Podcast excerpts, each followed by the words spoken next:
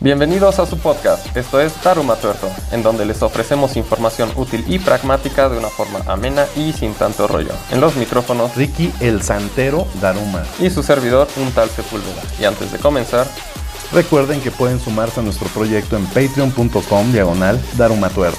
De antemano les agradecemos mucho su apoyo. Y el tema del día de hoy es la santería. Ahora sí, vámonos con esto que es Daruma Tuerto.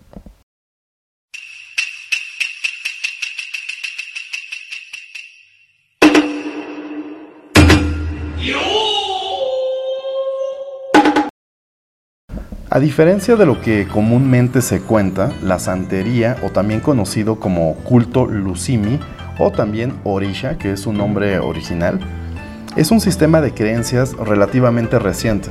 Tuvo sus orígenes en Cuba poco después de la abolición de la esclavitud.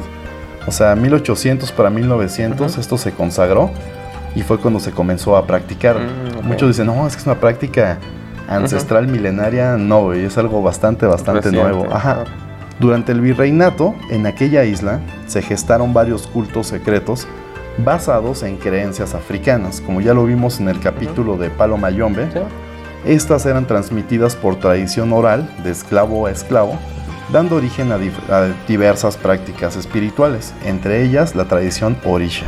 Ante los métodos brutales de conversión religiosa, los esclavos em, desarrollaron métodos, por así decirlo, estrategias, para mantener sus creencias en secreto. Después de la liberación de los africanos en Cuba, muchos practicantes de rituales tradicionales de la época de la esclavitud comenzaron a ver en la Iglesia Católica una gran relación con deidades africanas. recordemos que la esclavitud viene de diferentes lugares de África, o sea, no es todo un África uniforme.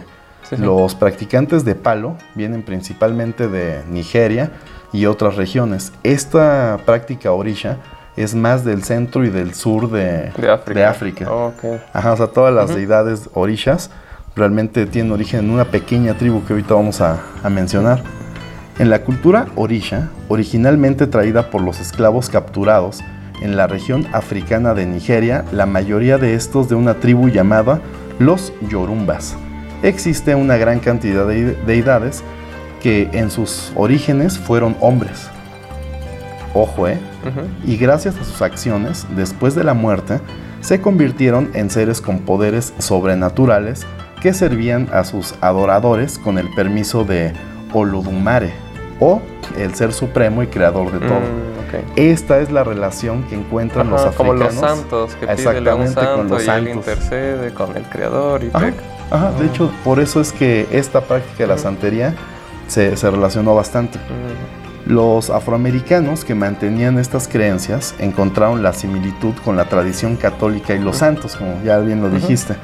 Gracias a eso, los practicantes de esta creencia espiritual, de la orisha, se mimetizaban con los católicos. Durante el siglo XIX se construyeron una gran cantidad de templos en Cuba, templos católicos, a los que acudían absolutamente todos.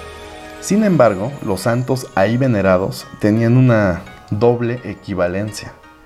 Todos ellos representaban una divinidad católica y a una deidad orisha. De aquí viene el nombre común con el que se le conoce esta práctica, la santería. Mm, ok, de los santos católicos eh, camuflados. transmutados o equivalidos, ¿no? equivalidos. Durante la Revolución cubana, una gran cantidad de iglesias y templos fueron destruidos en la isla. Fidel Castro y Ernesto Guevara pues, tenían una ideología completamente atea. Durante la destrucción de las iglesias fueron descubiertas las deidades ocultas, esas deidades mm. negras que estaban debajo de cada santo católico. Cada santo católico en los atrios tenía su equivalente abajo, escondido, mm, de la deidad Orisha. Oh, qué loco. Sí, está cañón, ¿eh? La santería, al igual que cualquier práctica religiosa, fue prohibida en la isla cubana y la santería volvió a ser practicada en pequeñas cofradías secretas y todos sus rituales, sacrificios y festividades pasaron una vez más a ser motivo de persecución. Y fue hasta la década de los noventas, después de la caída de la gloriosísima Unión Soviética, que Fidel Castro, en busca de ingresos para su régimen, seleccionó a un grupo de creencias afrocubanas y pidió que se les modificaran algunos rituales con el fin de hacerlo más mercadológico Mm, y atraer el turismo a la isla.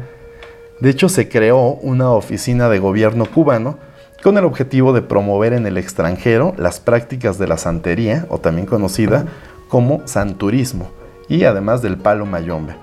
También se crearon espectáculos rituales en los hoteles de La Habana, güey. Ah, qué bajo. Sí, está triste eso, ¿no? Y un grupo especial de, entrecomillado, embajadores de la cultura afrocubana que tuvieron la tarea de difundir dichas prácticas en países como México, Argentina, Venezuela y Colombia principalmente. En la actualidad, de acuerdo con la tradición católica, la santa patrona de la isla de Cuba es Nuestra Señora de la Caridad del Cobre, elemento ligado en la cultura orisha con Ochun, deidad de la fertilidad de las mujeres y de la tierra. O sea, los cubanos tienen su Sí. doble, todavía tiene ahí como su... Bueno, es que es exactamente lo mismo que pasó con la, con la cultura cristiana. O sea, los. ¿Cómo se llaman? Los dioses Aztecas, griegos, ¿no? romanos. Ah, ok, ok. Igual pasan a eso. Y después aquí lo traen con la, la Virgen Morena, en donde carajo había una. Virgen Morena, ¿no? San Juan Dieguito, y Exactamente. los santos también. Sí, sí, sí, es literal, ¿eh? Por eso, por eso la iglesia católica no cae, güey. Porque se adapta, güey, Exactamente. va, va gestándose así a sí misma, se transforma, güey. Mira, solo manera de dato curioso, en el estado mexicano de Chiapas, en la población de San Juan Chamula, existe el templo santero más grande de todo el mundo. En la iglesia de San Juan Bautista, o también conocida como la Iglesia sin bancas, lugar donde se realizan rituales de santería como sacrificios animales, sangrados de adoración y devoción, autoflagelación, entre otras, en adoración de la deidad negra Obun, quien favorece a los guerreros. Mira que se sangren y se piquen la cola, pero matar animales para eso nada más. Sí, güey, está de la chingada, la neta, ¿eh? Pero mira, güey, ¿quién va ahí? ¿Qué tipo de gente lo hace? O sea, es como, pues mira, selección natural, güey. Sí. Lo que quieran, güey. Este es el dato más turbador de la semana. El académico y teólogo nigeriano Wande Abimbola afirma que existen más practicantes de los rituales orishas en Puerto Rico y Cuba que en todo África, ya que dichas creencias en África han sido sustituidas por el cristianismo e incluso el ateísmo, mientras que los países latinoamericanos tienen una fuerte necesidad de superstición. Sí. Estoy Sí. totalmente de acuerdo, güey. Esto fue el dato más turbador de la semana. Todos los capítulos están disponibles en YouTube y Spotify donde nos encuentran como Daruma Tuerto. Recuerden suscribirse y activar las notificaciones. En Facebook, Instagram y TikTok nos encuentran como Daruma Tuerto el podcast. En Twitter como Daruma-tuerto. No olviden visitar darumatuerto.com en donde encontrarán más información en el blog, la tienda de souvenirs y muchas cosas más. Y no olviden que pueden apoyar nuestro proyecto en patreon.com diagonal Daruma Tuerto, donde encontrarán cosas divertidas e interesantes. Esto fue Daruma Tuerto. Hasta la próxima.